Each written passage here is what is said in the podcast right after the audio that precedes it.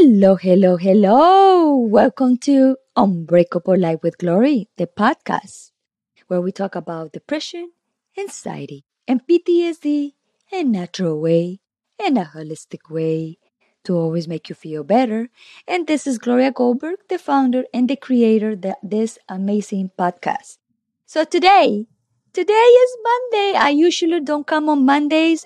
Every time I come on Wednesdays in the morning, 8 a.m. and 3 p.m. Eastern time.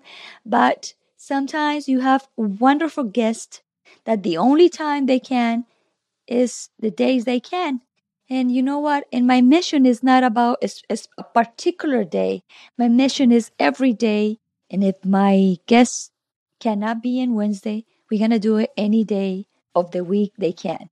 So today is is that that happens. My my guest is very special I and why I said it very special. Because it's not none of the same style that I've been interviewing because everybody I, who I bring here they are they they teach something they they're teachers they are all kind of background. But today he have a background completely different of of all my guests before he don't sell anything to the public, but he only thing that he sells are cars. And you would say, cars, how I can bring somebody who sells car, who sells car and come to talk about depression, and PTSD. And the story that he have is amazing. And why why is amazing. Hi Angeline, how are you? Thank you so much, my dear. From New York. Thank you. So what I was saying is that he is, is very special to me because I met him not too long ago and we start having a conversation about traumas, physical traumas, and we start talking and the conversation start open and open and open in a way that it was a, a very deep conversation about traumas. And I said, Oh my God, I love your story. I want you to come and share your story with my with the people who accompany me in my journey because you suffer the same way I suffer with the physical traumas.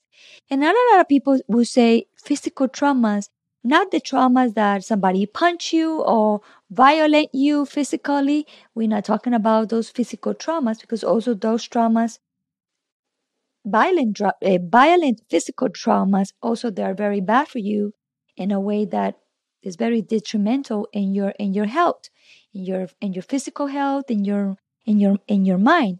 So we we talking today is about the physical traumas when you have a procedure, when you have a transplant, when they put something in your body when you're when you have an illness that they told you you're gonna die or you have an illness that you said that is uh, that is you need to be forever in some medication or in some treatment all the kind of traumas are there and people don't talk about it. And we're to talk about today there's two tra- traumas that happens here tonight he's gonna tell the story what kind of trauma he had and i'm gonna also enjoy with the conversation about my trauma and we're gonna show you guys that everybody have the same emotions and the same effects when things happen to us so before i continue in the deep conversation i want to bring him in and i'm gonna welcome to unbreakable life with glory the podcast let's bring him rohan Saxena. Let me see. I hope I say it right. Hi, how are you? Hello, hi, I'm good. Thank you so much for having me. I'm so happy to have you. It's an honor to have you because I love your story and I want everybody to hear the story. But before we start with the story, I want you to tell everybody who is Rohan. So, uh, thank you, Gloria. Um, Rohan is obviously me, the person who you see in front of you. But uh, to to summarize, Rohan, Rohan is a boy who is born and brought up in India. Um, you know, a very culture culture rich country, and uh, I have been in America for almost um, two and a half years now. I was here before for an internship, but long story short, I've been here for two and a half years now. Um, I have graduated, you know, I've studied hospitality um, as, as, my bachelor's and graduated out of it. And I was going to be working in the hotel industry, which was my uh, plan.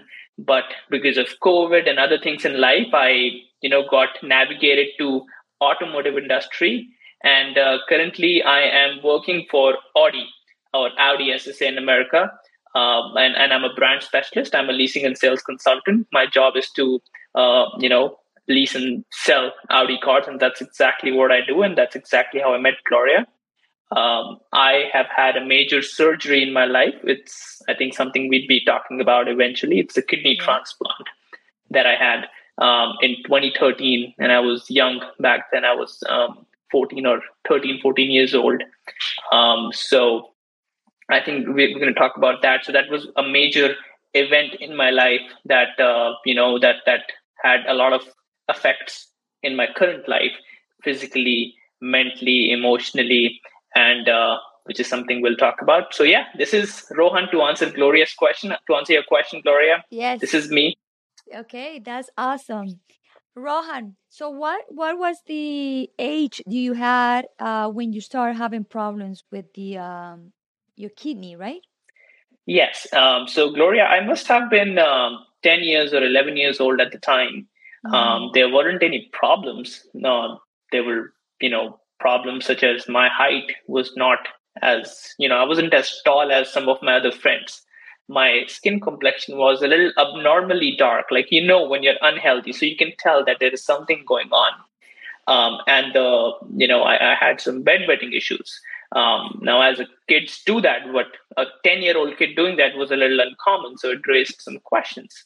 I, I had difficulty eating. So, you know, um, my, my every nutritious vegetable my mom had to feed and fight me to eat it. Um, I wouldn't eat too well. But my favorite things like ice creams and this, I would eat in two minutes. But when it came to real food, I would not eat. And then I would throw up if, if, if it was forced. So I was 10, 11 years old, and that's how it started. We went to the doctors and you know, it went from there. And so when you went to the doctor and they told you you have a uh, problems with your one of your kidneys, right? Uh, correct. So um, uh, not so uh, we we went to a couple of doctors because the right. first doctor we went to did not tell I have kidney problems. When I told him about or when my parents described about the symptoms I had, they said, "Oh, he's a he's a, he's a kid. He is not eating because you are feeding him vegetables, and no kid likes to eat, eat vegetables." Regarding bedwetting, yeah, it's a little uncommon, but some kids stop it later than sooner, so it's okay, it'll go away. And height, it's gonna be okay. Give him vitamins or give him, you know, this medication or that medication. But there was this one doctor who was very smart, and he said, "Hmm, that sounds like a renal disease, and renal is a word used for kidneys." Right. So he he ordered me an ultrasound, Mm-hmm. Uh, and in that ultrasound, uh, we found out, and we were surprised, and we were obviously, you know, set back by this fact that his kidneys are small, and not only they're small, but they're not also functioning is is is is bad, and not one but both, because kidney is like a it's like a circuit. When one is bad, the other one becomes bad because it's like a circuit. Right. So we were, you know, very, you know, you're not expecting that. Oh, his kidneys are not working. Oh my God, what are we going to do now? So that's how we knew. That was the phase one of the uh, the announcing of the news. You know, we learned that. Uh, right. So that was the first punch that we got. So that's that's how we knew. So you was like 11, 12 at that moment. Correct. It was 2010. Yeah. So you, as a kid, 11, 12, when you received that news, do you understand what was telling you about it? Do you was confused? What exactly was it, your your emotions in that moment? So, um, uh, Gloria, theoretically, I understood because I was, you know, um, I, I, could I could reason and understand. And I, you know, I'd studied in biology classes what a kidney is and what a right. digestive system is, so I knew. But I wasn't as emotionally scared as much as my parents were. I was like, okay, it's a problem. I'm probably going to eat some medications and I'll be fine. Right. I didn't even imagine, or I didn't even perhaps know what a transplant is. You know, no idea. I was like, it's it's okay. It's just a doctor's visit. It's gonna be okay. It's right. you know, my parents are the one who were the main patients. They were the one who actually got the oh, what are we going to do? But my thought process was like, okay, I took it very casually, to be honest with you, as, as a kid. Eventually, it got serious in my heart too with time. Right. But when it came to me first, it was, I was like, okay, that's sad. That sucks. But I guess, you know, well, it is what it is. Wow. So let's talk about what was the the the the, the treatments that they gave you that you, you that you said that in the car remember we was talking in the car that you hated and you and that caused you some major traumas so Yeah. I, I want you to talk i want you to tell me the story about your your treatment until you get to the transplant Sure. So, like I told you, when I received the news, I wasn't affected as much. But here's where things started changing. right Step one, your kidney is not working. Now, what are we going to do about it? We need to do more investigation and more processes to find out what kind of problem is it, how can it be cured, what is the ultimate solution, what is the long term solution, right? So, a part of those processes, I was ordered to do a lot of tests. So I remember one day, Gloria, this I wasn't told what kind of test it will be. They just told me it will be a test. So when you think of a test, you think maybe it'll be a blood test or it'll be, you know, some kind of maybe a urine sample, who knows? right So I went and there was this uh, room, it was dark, and I had these medical professionals. So this test was very painful. And without being insensitive, you know, um, so I apologize if I sound insensitive, but um, they, they take this needle and they, you know, they, they put it in your private part. And it, it is very painful. Right. And uh, it, it's it's a thing to see how the liquids flow out and then what happens. My basic problem was the urine goes up to the kidneys. I will not get i'll, I'll not get too scientific on this right. but no no. Right, right. uh, but that was my first incident that made me realize oh shit this is it horrified me. And then what happens is once that process is over every time you try to you know urinate it, it hurts a lot. Right. So it's horrifying. That was my first situation where it started haunting me. That I have a situation because of which I have to go through such horrific and horrifying experiments or tests or whatever you want to call it. right And uh, now I was scared. Now I was not taking it as lightly anymore because now every time my mom or my father said, okay, today we are going to the doctor, my heart would go, you know, tuk, tuk, tuk, tuk. And I was like, uh, okay. And then eventually, you know, in search like how when someone is trapped, they search for light. Same like my parents, in search of that little hope. They we traveled the whole country. My parents did the best they could do, you know, with their abilities to find a doctor. We went to all parts of India, north, south, east. Somebody would tell me, go to this place, that city, that is a very famous kidney doctor. Go to that city. We went everywhere because um, what my parents, you know, they would like, everybody told us that he's a kid. He, he may not need transplant. He's, he's still young. So maybe with medications, we can fix this. Maybe it's not too late. And with that hope, they would take me everywhere. So there were different tests that were being done on me. Um, within medical field, there's different kinds of uh, medical fields. There's a very famous medical field in India which is called homeopathy. It's like medicine. They put some, you know, there's different things. So we tried all of it. My mom, who's also a little religious and spiritual, even took me to the temple. Like, you know, let's pray. And then the priest was doing his thing that you go home Right. and you pray five times and you do this thing. And, you know, uh, so she, and again, she was doing it out of her, the, with the intention that she will help Right. me. You Right. know, that was her Yes. intention.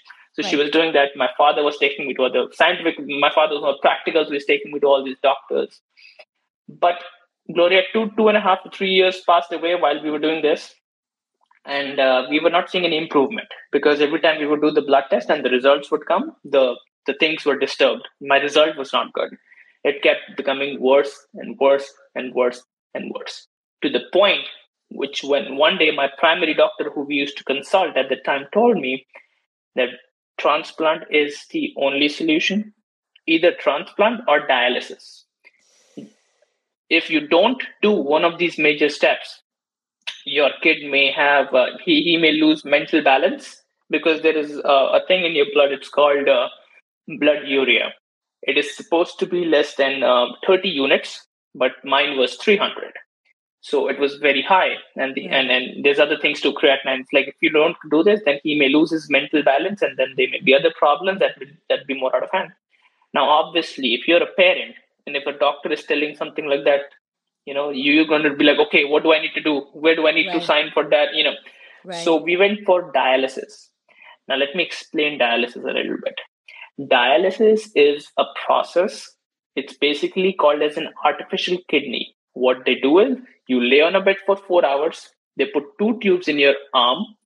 One that takes the blood out. It goes to a machine.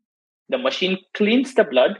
With the other tube, the blood comes back because that's what your kidneys do. They're supposed to clean the blood. So the dialysis process is very painful. Uh, first, I don't understand. I don't know why, but I since I went through it, it it's very painful. So um, it, it doesn't really work out for a kid. Matter of fact, it's not good for anybody. It's not a pleasant process. It's very hurtful. It drains you out. It makes you very weak. This is based on my experience, and mm-hmm. I know a lot of people who go through dialysis. It, it, it makes you very weak. And while the dialysis is happening, your blood pressure goes up and down. So sometimes you feel like throwing up. Sometimes you feel like you're going to pass out. Um, and it's a four hour, three to four hour process. And depending on the situation, sometimes you'll have it twice a week, sometimes you may have it thrice a week, or sometimes you'll have it every day. Someone who's extremely, you know, in the worst of their medical uh, condition. So I used to have it three times a week. Um, and I would go after school. Uh, I still remember I had I had an exam the next day, and I had my book in my hand, and I was studying, and uh, the dialysis was going on, and I'm studying, and my father he came from office directly to the dialysis center and and and it, you have to eat while they're doing it to you. So he was feeding me you know there was a plate of rice so he's feeding me food while i'm studying for the test and the dialysis is going on. So and we used to do it. We were very strong emotionally you know. I, I you know tried to be strong too because i knew that i have to show positivity and energy because you know you have a kid who's barely 12 13 years old and is going for these processes. Next day i'm going to school also. Okay now one step back.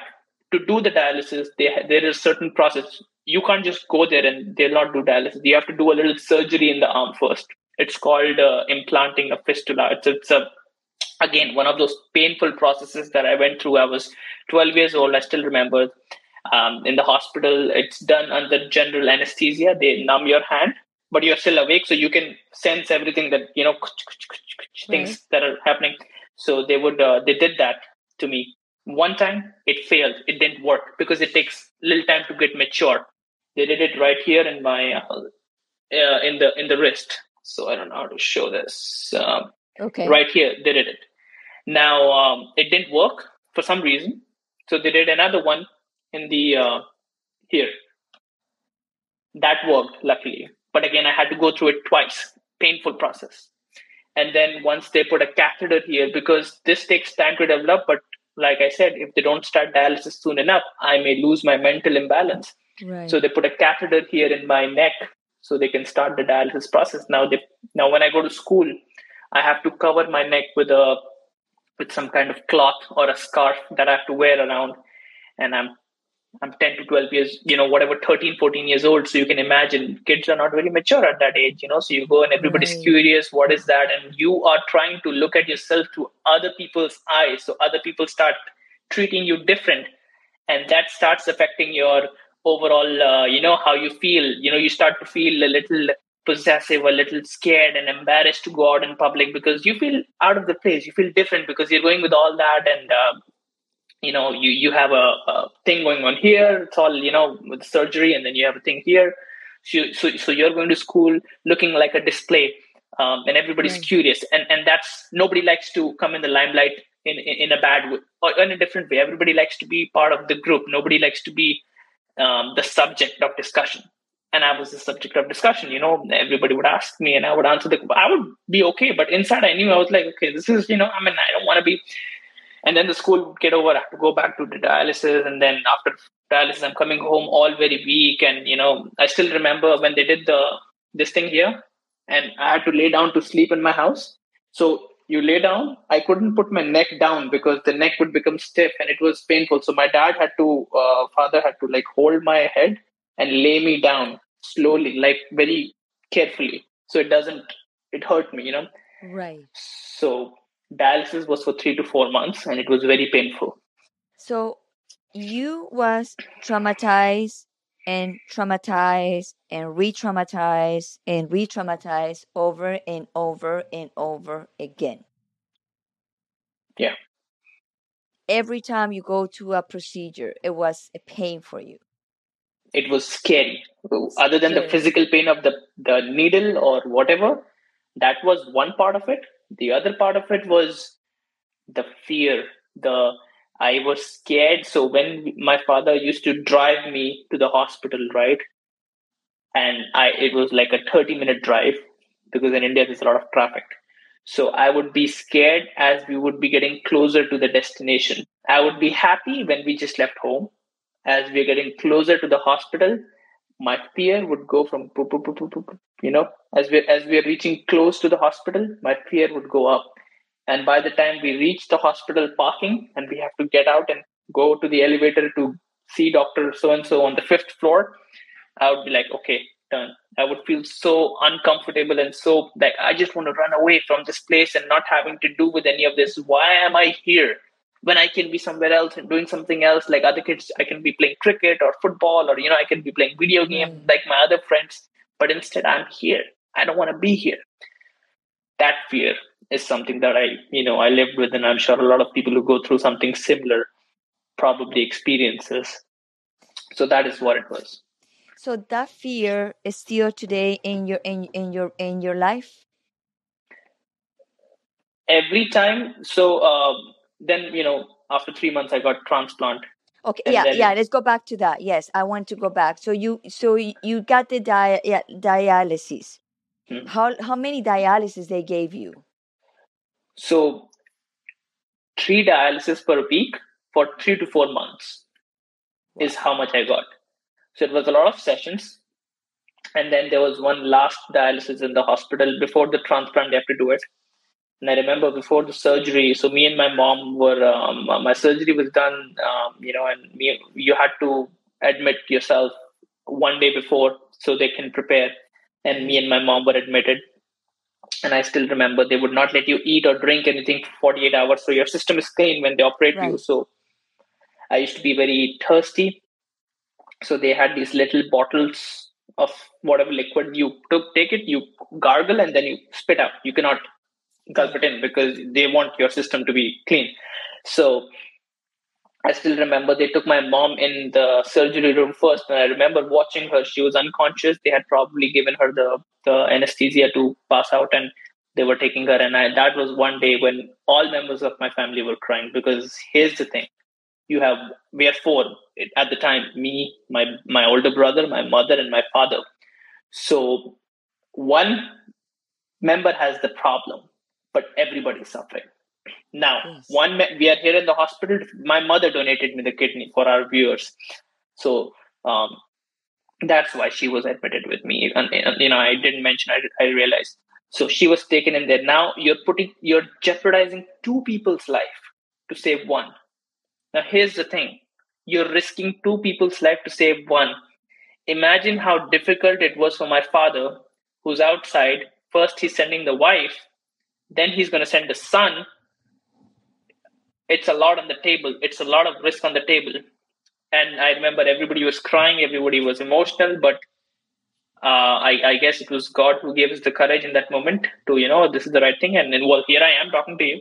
So she went through the room. I remember seeing her, and I was like, oh my, like, you know, I, a little bit of fear, like, you know, because of you, someone else is now suffering, although she was thinking different because she was a mother, and I'm sure all mothers, um, you know, would do it- would do anything. would do anything. kids. Yes. Correct. So, but she was doing what a mother does, and I was looking at it like, yeah, because of me, I'm troubling this lady, you know. so, um, uh, she went, and then I remember after 45 minutes, I was in there, and this nurse started talking to me, like, you know, um, hello, how are you? What class do you study? And, and I know after five minutes, I was out. The next thing I remember, my eyes were opening up. I saw two faces in front of me my surgeon, who I'm still in touch with, very nice man from India, and my father. So I was, my eyes were opening up, and I, I, I saw him, and I still remember my first reaction was this, like this. That's like I, I hear like thumbs up. Um, then I was ultimately shifted to an ICU, which is the intensive care unit, where you are kept in uh, observation for seven days, and there's different things that happen as a part of the process. so the patient is kept in there for seven days. The donor who donates the kidney is kept in there for two days because they are not the main subject. The patient is the subject. So I, rem- but the donors were in the other room. I was in the other room. I still remember on my first day after transplant when I was all wired up, you know, with one thing going here, one thing I'm connected with the machine, one for these east, you know, whatever. I, you know, hundred things going on. I'm all strapped in and plugged in. My mom came wearing her hospital gown, whatever they gave her to wear. And there was a nurse who, who was accompanying her. So she was holding her hands. She came very slowly and she sat down on, on, on a little chair right uh, next to my bed and she asked me, How are you feeling? The lady has had surgery just as me. You know, she her body was also opened and a kidney was taken out and then she was stitched back. Right. It's not even been 24 hours. She comes to check on me. How am I doing? That's a mother.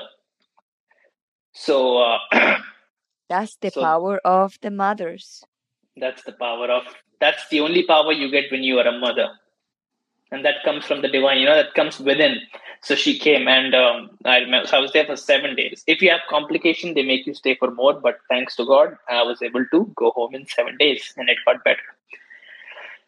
So uh, then she was ultimately released and then you know we she i think she went home or and then my father would come to see me. They were visiting hours and my brother would come and some relatives were also there that that supported us so they came to see me. And then in seven days eventually i got to go home and i left but i still remember there was a lot of processes. They put a catheter you you you pee in a in a in a in a, in a bag that they change every day. So again a lot of pains Please remove this remove that. You were talking about do you still have that anxiety that i used to have while going to the dialysis doctor do I have anxiety? Yes, but it is not the same kind. Right. And here's how. Because now what happens is, uh, practically speaking, I go every two to three months and I get tested just to make sure if the kidney is working right. And then they see the same things like the blood urea, the creatinine that they used to see before when it was all bad. And now it's obviously a lot better than what it used to be. But uh, my fear is still here because every time I get tested, we were talking about this when you're in the car. And let me take you off topic for, for two seconds. When if, if I give you a big piece of diamond and I ask you to hold it in your pocket and I tell you you walk from here to the market, you will be holding your pocket very tightly because you're scared what if you lose that diamond. When you have something valuable, you have the fear of losing it. Same with my kidney. My mother's kidney that she's given me, which is uh, kind of a second birth, which is why I'm here doing what I'm doing, yes. is very valuable. I am I live with the fear of losing it, and I'm not. I'm I'm accepting it. It it, it you know it, it's like again, like I said, I have the fear of losing it. So that is the fear. So every time I go for my tests, I'm scared. What if? Because it it happens. Yes. it happens that sometimes kidneys reject due to who knows whatever condition you know and then sometimes you have to go back on dialysis and then you start from square one. So i'm scared to see my my results. What if something goes bad and i see my numbers are off again and i have to go back to the things i was just talking about the dialysis and this and that and the process. So the for two seconds so you know it's a very good day we're doing the podcast today because just three days ago i gave my sample and today I was in Orlando, um, you know, visiting one of the parks. And then I was sitting in a restaurant and I got an email in my phone that your test results have been uploaded. And then here I am. So I'm downloading the report on my phone. And then it's finally press click to open the PDF. So I press click here. But thanks to God, and my my you know my blessings from my parents and god and and and, and the continuous support from my wife because she also takes a lot of care for me uh, when it comes to my my food habits and she's on she's on top of my medications and everything my my reports looked good to us better than what it was there were a few things we were trying to work on and we could see the results. So thanks to her and blessings from everybody that it uh, it was good. And then immediately I felt I felt a sense of relief. And then I told, okay, let's order a dessert. You know, we were in the restaurant, so so we got uh, we got ourselves an extra dessert um, as a, as a little celebration. Right. So that is the fear. The fear is there, but it is different kind of fear. It is the fear of losing what is very valuable to you. That is the fear that I have to answer your question. Okay. So let's go back a little bit. Do you also encounter depression going through this uh, um, situation in your life? Um, what, if if I may ask you, what is your definition of depression? What is depression? Depression is is like a a deep a deepest sadness that you just don't want to do anything. You're gonna be you want to be at in, in in the bed. You don't have no hope for anything. You just don't want to do anything. You just want your life to let it let it go, let it be. And you have a sadness that you don't know where it's coming from. That's kind of depression. And it's all kind of depression. It's just one of the kind. So, so yeah, um, um, I think I, I, I definitely experience um, experienced this feeling that you're describing to me. Um, um, you know, um, uh, sometimes. Uh, so back two three months ago, my reports were starting. There was a little thing that we were trying to work on, and it was not working out. It, nothing major, but maybe I was eating a lot of sugar that I shouldn't have been eating so this protein thing in my report, it was increasing. You know, it's my doctor told me you got to watch. It shouldn't go up. So after trying continuous efforts, okay, I'll eat less rice or I'll cut down on the ice cream. It was not going up, and you know, so I, you know, I, I felt a, a point where I was like, you know what, I, I don't feel like I'm too tired. I've been doing this for way too long. You know, um, um, I'm, I, I'm, I'm I have tried, I have been doing this for way too long since 13. I'm 24 years old now. I'm not saying that I'm very, very old, but it's almost 10 years that I've been dealing with this. And now I'm tired. I don't, I, I, I want to get rid of this feeling of worrying and worrying and worrying. I want to live free. Um, and I felt but, like, you know what, you, whatever. But, let but go. You know, yeah. But you know that feeling to feel free, it, you are the one, is the only one can give that freedom back to yourself and you have to trust God. You said that you believe God, so trust Him that, you know, whatever's going to happen, you know it's going to happen, right? So you have to just let it be and enjoy your life and not thinking every three months. I understand completely where you're coming from because I did have a a trauma over a stent. They put me in my splenic artery because I do. Uh, they found that I have an aneurysm and I thought I was gonna die. So I understand what you're saying. You think you got, we think that we're gonna die, and we go through a lot of procedures and a lot of tests that you don't know when is gonna, when is this is gonna stop. And when they put me the stent, I owe every time I go to the doctor, it happens the same thing like you, stress, anxious, and a little, a lot of, you know, very worried. What are they gonna tell me? And every time I think I'm gonna die, I'm gonna die, I'm gonna die. It was four years of that church mentally torture, just thinking about that until one day I said, I'm gonna, I need to, I need to free myself from this because then I'm, I, I feel like, uh, you know, I'm in jail of myself, thinking all the time, every time I go to a test that I need to do a procedure. Like, for example, right now I'm due to have a procedure and I am and I'm longing the, that to go because it's very painful and I don't like it and the sensation is terrible. So I said, you know what? I'm fine. I'm I'm fine. I'm gonna see how long I can wait to do the, the test. So I understand your your your point completely. And the one who's gonna give the freedom is yourself to not worry anymore. You know you have to do a lot of stuff like your your your your food, the way you eat, the way you conduct your life. You need to do, you know, the adjustment that you be doing. But if you keep doing what you're doing, you're not going to have any more problems. You understand what I'm saying? Yeah, I, I, I not only understand, but I agree with you because uh, I remember speaking about this uh, when we met, uh, you know, a few weeks ago at my workplace. Um, um, you're right because everybody who's born has his or her fate already decided, and there's nothing you can do to change it. All you can do is do your level best and let the rest happen the way it is going to happen, if that makes any sense. So I, you know, you're right. What will happen will happen. You do your best because you worrying will not change anything. No. Will not it other than making it worse. Yes. Will not change anything.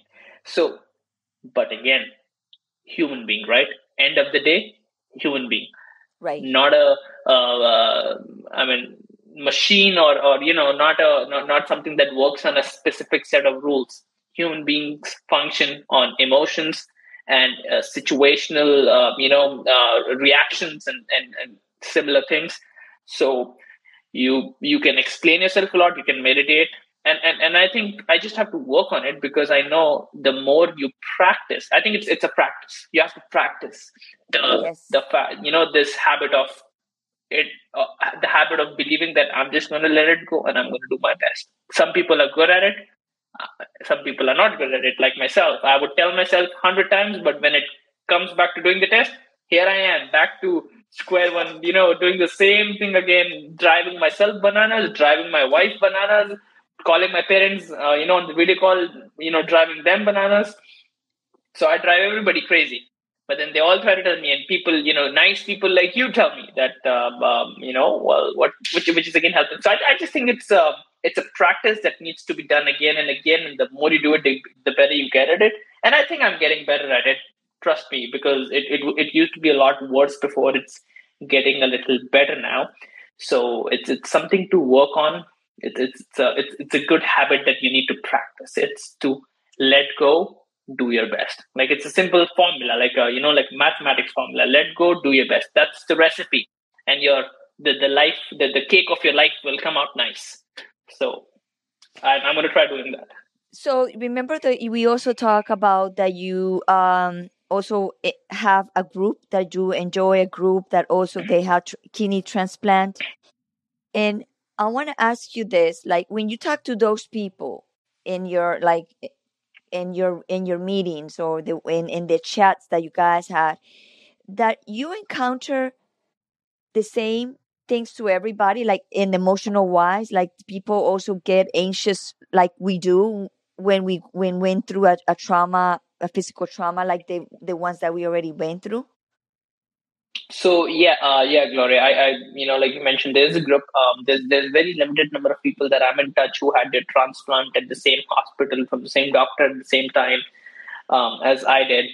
Uh, and this one lady that I'm, you know, particularly uh, more in touch with in compared to other people. Now, I be being honest with you, I refrain myself from being too much in touch, and the reason is is I get scared because everybody's body is different and things happen. Sometimes she used to, you know, initially after the surgery, she would share with me.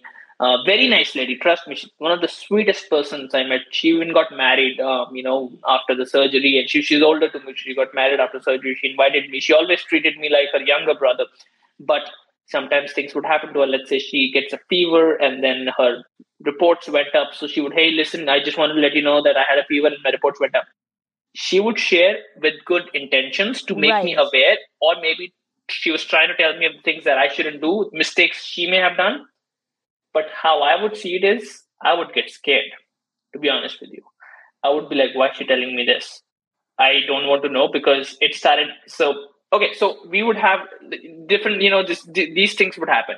Now, now every time her message would come, hello, and I would pick my phone and you know my phone would make a noise like you got a notification and I would pick my phone to see and I would see her name and I would say hi. The fear in my heart would go up. Right. I'm like now and in my mind I'm like what happened now?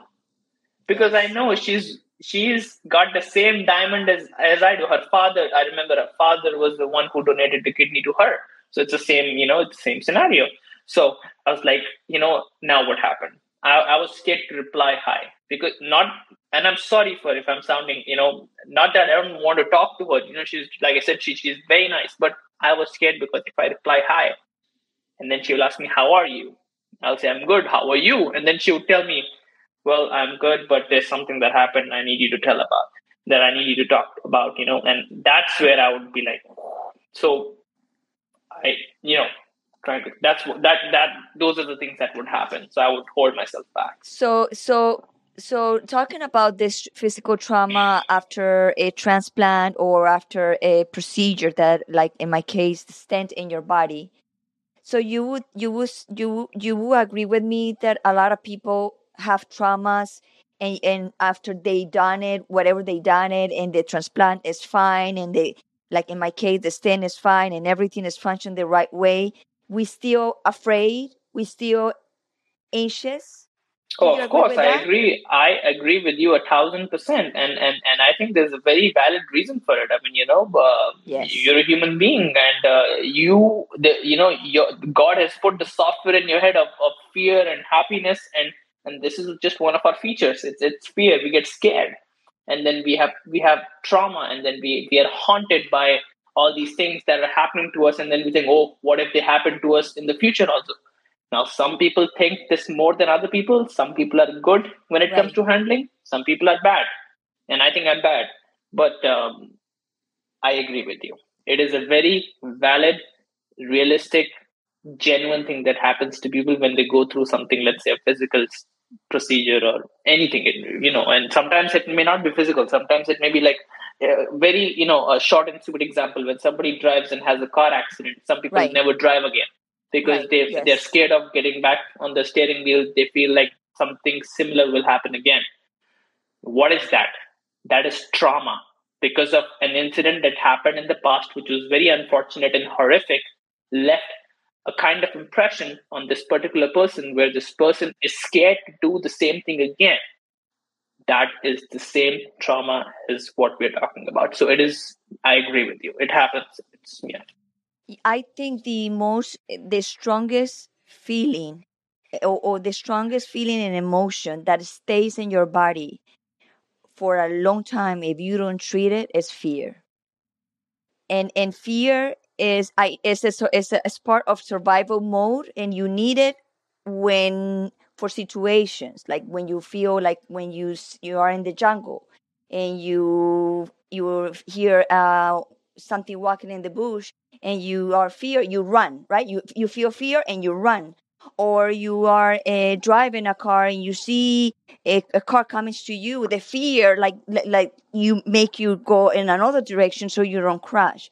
So fear, for me, fear goes double. It, it, it works like double ways. Like it, it, you need it, but when you get it, and if you don't work it, it's gonna take stay in your body for a long time, and it's very um, it take a toll from your eh, from you from your body from your mind because the fear stays there, stays there, stays there, and you don't know how to remove it. And a lot of people even even say, "Oh, they have a car accident and they don't and, and they don't want to drive it anymore." How was the emotion for that person? How was the it, the fear was in like huge to to for that person not drive anymore that's the kind of impact that happened that now they are um, you know they they, they get uh, they get chicken legs when it comes to driving again or, or whatever it yes. may be or, or I when a person like me has to go back in the hospital uh, for some reason I, I, get very scared. And um, uh, um, you know someone in my family also went through similar kidney, but they're, they're a lot older than me. So once I had to accompany them uh, to the hospital, uh-huh. and uh, um, I said, you know what, I'm more than happy to drive you, but I cannot go with you inside because that conversation that's happening between you and the doctor right now, and I pray to God that you get better, but I've been there before, and this takes me to the past of what I came out of, and I not and I don't want to go back into it again. But this, whatever's happening right now, which is very important for you, it's not good for me because it takes me back to the you know to a world where I have come out of and I don't want to go back. Because it triggers you. It triggers you the moments. The, a, a smell can trigger you. Uh, the way the doctors say the things that can trigger you, the way the nurse come in, they can trigger you. There's so many things that can trigger you when you go to trauma, when you go, when you have a deep trauma. And I would say your your your story is very, it is very, it, it was very traumatic, but also it teach you something in life. And I like what you said that you have a the diamond and you don't want that diamond to go so means that you appreciating what ha- you appreciating that your mother give you that kidney and also you appreciating life but you also need to let it go to be able completely fully fully grateful or for for what happens to you. I agree. I think i 100% agree with you um, because the more tight you hold on to it the more uh, you'll be you know you won't be free here. You'll be so occupied and you will you'll run out of, of mental strength and you will not be able to function the way you should be functioning and, and i don't think that's a nice thing to you know you should not put load on your you should not put too much load on anything i mean you know if you put yeah, too much load on something it'll break yeah. So you know you, you um, so you there was one thing you mentioned is very nice. You're talking about how a smell can remind you of different things. So I'll, yes. you know, I'll give you a little um, scenario if it's okay. I work in Audi, right? It's a beautiful showroom. You've been there. Uh, yes. We have nice cars. So we have this, you know, when when the customers leave and everything is gone, we have a cleaning company. I think they have, you know, contracted whatever. They come and they start cleaning the whole place. They would um, vacuum it and and and clean it. So once it was like eight o'clock or nine o'clock in the night, and I this this people were already clean and everything was done, and we had to shut the showroom and go home. Right. But this this one day they used this um, whatever they use this liquid to mop the floor that smell of that liquid reminded me of that smell they use in the hospital. So it was in the COVID season. So they were using very, you know, to clean the germs. So this place is free of germs. So, you know, the business can be running. So, and they use the same thing in the hospital to clean because hospital is a place where there's, you know, there's a lot of contamination can happen and things can, right. because people with a lot of diseases are there. So this germ, you know, this anti-germ, whatever. So this I can promise you this la- the com- this lady that used this chemical was the same chemical that was used in the in my hospital in India that had a transplant. I'm pretty sure the same brand. And that smell when I was walking by, like I don't like the smell. You know, it's it's taking me back to the hospital, and and I want to be here. So I, I immediately.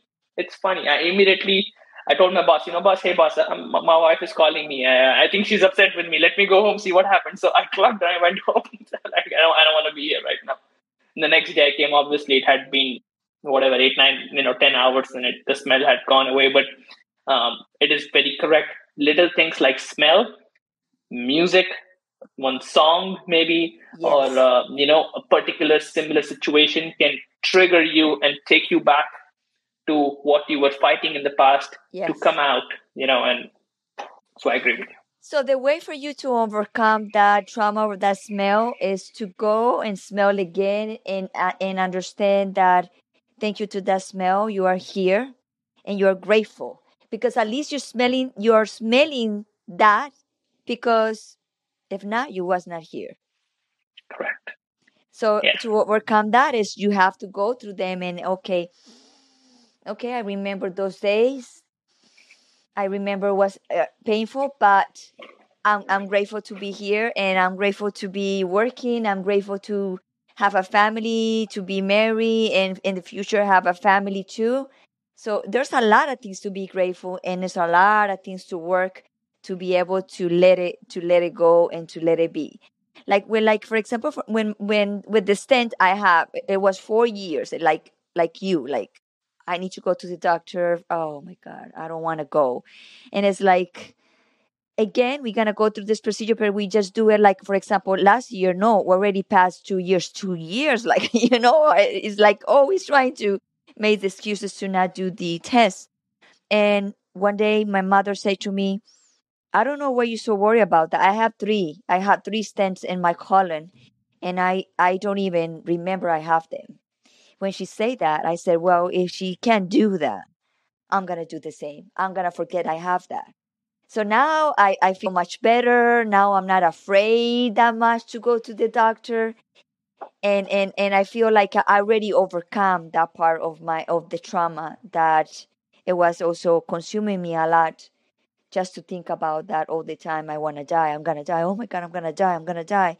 And then when you just like evolve your life and say, why I'm so scared to die? you know, you know, when you die, you don't even know if you die. So why I'm so it's like it's like sleeping. It's like, it's like uh, sleeping. it's like you don't know. You don't exist. You know, you're unconscious. Uh, I, I, I, agree, Gloria. Uh, one thing my father used to uh, teach me, and, and I think uh, you know every parent teaches teach their children something. So he would tell me um, that anything that scares you, um, he actually you know, or let's say, or anything that bothers you. Let's say you, and I think he used to tell me for my school homework. Like you know, I would come from school, I would have my homework, and I'd be like, oh, it's my holidays, but I have to do this work. So he would tell me instead of running away from it, turn around look at it in the eye and deal with it and remove it first tell that problem that you're not scared of the problem because exactly. if you if you tell the problem that you're scared of it it will continue to scare you more and turn around until, until you learn because that's the lesson yeah. for you to feel that way for you to overcome and say i'm done with you done exactly i'm not scared I'm, about I'm, anything. I'm not scared of you anymore Let's deal with you. You have a problem? Come, let's talk about it right now. I'm not going to be scared of you anymore. Uh, little again example. So we're talking about I'm from India, right? So in India you have a lot of street dogs, stray dogs, and dogs right. everywhere. So once I was playing cricket and coming back from home, and suddenly these three dogs start running behind us. They start chasing you sometimes, you know, and I'm running. I'm, I'm, I'm running with all my life, you know. I'm running, but I'm like, I remember what my father said. They're they're running behind me because I'm running. I'm telling those dogs that I'm scared. I'm like, wait a minute. So I stopped and I turned around. And then I, you know, I, I did like my hand like this, like I'm gonna, you know, and they, they got scared and then they ran away. And I learned it works. If you tell the other thing, be it a feeling or a dog or, or whatever you're scared of, you know, whatever may be scaring you, the smell is scaring you, that it will trigger you to go back, whatever it is, a human being. You look at you look at them in the eye and say yeah what is the worst you can do buddy? I'm not scared of you. Let's deal with it. Let's solve this. Because the worst that can happen is nothing. I mean what are they going to do?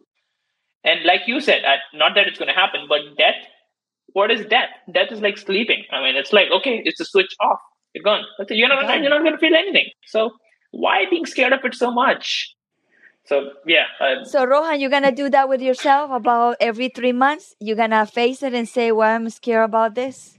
Yeah. I can hear you. I can hear you. You hear me? I don't hear you.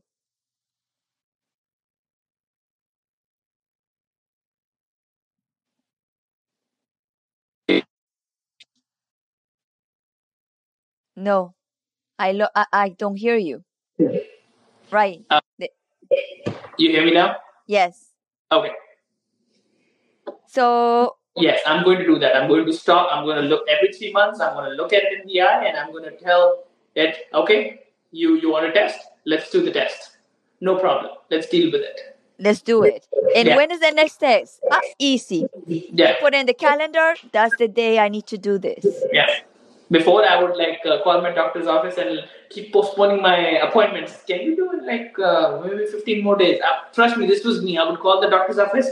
Uh, what about next Monday? Because Monday is my day off. Let's do it in uh, Monday. And you know, and I would delay my test. I wouldn't want to do my test. And like, let's say I plan today that tomorrow morning I'll get up and do my test. But in the morning I'll tell my wife, you know what? I don't want to do those tests. Let me do it next week. Let me at least live for this week because what if I cannot live? What if my reports tell that I am done and I don't and I cannot live anymore? So let me enjoy one more week before I put myself through it. But now you know what? Whatever's gonna happen is gonna happen. Let me just look at it India and get done with it instead of prolonging it. And by prolonging it, I'm letting it scare me even more. So, you know. Right. So listen to your father that is a master of life. So he told you that. So start doing it. And about the smell, you should go tomorrow and look for the people who clean the cars. Hey, show me the freaking. Yeah, let, let, let, let me take a sniff. let me smell and then say, I confront you. exactly. Yeah. So that is that is the plan, uh, and that is exactly uh, you know what I would be. Um, that again, that is the plan, that is the intention, but rest, the right. rest comes down to my sincerity of actually uh, dealing with, not just talking about it, but actually when it comes to that, really fighting it. You know, that's the only thing I can do to help myself. So. Yeah. Right. Okay, we are 54 minutes. Uh, now is like the the hours run like a very fast here. So I want before we go, I want you with it with one word or a sentence that you can say something today to the people that are going through the same situation we went through with the physical traumas, with with procedures traumas. What you will say to people tonight before we go? In one sentence, I would say them. Well, in two, three words, accept the situation. Be okay with it. And do realize that there are a lot of people that go through something similar or even worse. So thank God for whatever He's given you. Two, do the right thing. Don't worry about the outcome or don't worry about the things that are not in your hands. If it's not in your hands, it's not your headache. Just do the right thing. Do what you can do, do what's in your hand. And third, just keep going. Be happy, be positive, because you have limited time on this planet or in this life. Life consists of four days only. Don't waste two days in worrying. Focus, you know, try to live in those four days. Don't waste two days in worrying and the rest two days in crying and, and you know, try to live those four days. So, three things only that I would say to them accept, uh, you know, and, and, and don't worry about things that are not in your hands and uh, be happy, be positive, and, and fight. And again, the fourth thing fight, look, turn back, look at those things that scare you in the eye, and show them your punch. Show them that you're you're not scared of them anymore. When you do that, you'll feel a lot better, and your trauma should go down, your stress level should go down, your anxiety should go down, and you should feel more happy, which should be the ultimate purpose of anybody's life because life is short and sweet. Make sure you're happy. This is awesome. Thank you so much. I want to extend an invitation uh, again to you about maybe to talk in six months about this subject again and and if you if you transform your life means a past six months like every three months you have to have a test. So six months from here to see how you if you confront it and if you feel better and you let it go and, and so for you to tell everybody that you really got responsible for your own life and say I am not scared anymore and see how you deal. So that way people can hear your testimony and also a lot of people can heal at the same time. What do you think? I think it's great. And we should do it. And also next monday you want to come back and we're going to talk about cars and the way we down downgrade and uh, downgrade. How, how, materialistic things affect our life and how we uh, i i think we should do it I think uh, okay. uh, that's that's an, another interesting topic, um, uh, and we should definitely talk about it. Okay, great. So thank you so much, Rohan, to be on Unbreakable Life with Glory, the podcast. It's an honor to have you. And the only thing I just want for you is to feel better and to conquer and face the fear and say, no more. I'm not scared of you. Thank you. I thank you so much for having me. And it, it, it feels very nice to have spoken and, and, and, you know, feel the way I am. Thank you so much for, for letting me be here. And I truly, truly appreciate it. Thank you. And I hope the same for you. Thank you so much. So I'm going to put you in the green room. I'm going to close the, the show. And if right. you can wait for me, good. If you have to go, you're more, you, you can go and we can talk in another moment. It's not a no problem. problem. I'll, I'll, wait for you. All right. All right. Thank you. Everybody. Thank you. Thank you All right. Bye. Bye bye. So there was a very special show today, something completely different of what I always do. And I kind of like, uh, I kind of like this, uh, here, Angeline. Thank you so much to be here today, Angeline. Great life tonight, lo- love of value and great information. Well, yes, it's like, it's another person with another traumas, the way people deal with traumas, different situations. And at this, at, and at the same time, we all go through the same emotions sometimes and and that's good to to be able to talk about them so other people recognize that and say well i go through the same thing uh i'm completely normal because sometimes we think we are the only ones that goes through some stuff and we sometimes we think we are unique and we are not unique we, we are like everybody else that we have different ways to to to do stuff and the traumas and the emotions sometimes are the same but the difference is that how people resolve them or how people conduct their lives around the traumas so today was a very special guest for me because i did love the conversation that i have with him like two weeks ago when he told me about the same fears and the same situations i feel sometimes when i had this stent put on in my in my body so I'm so happy for the show today.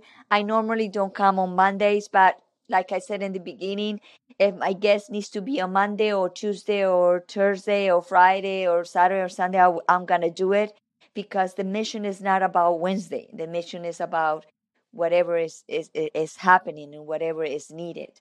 So I'm here today and thank you so much everybody to be here in Unbreakable Life with Glory. And remember, life is too short and don't be afraid to die or don't be afraid of anything.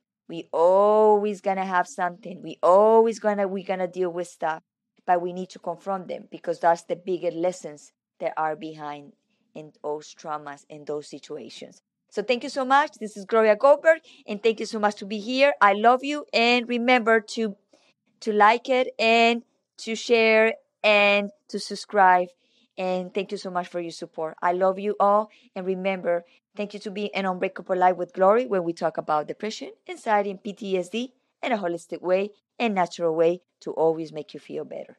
Bye bye. I love you.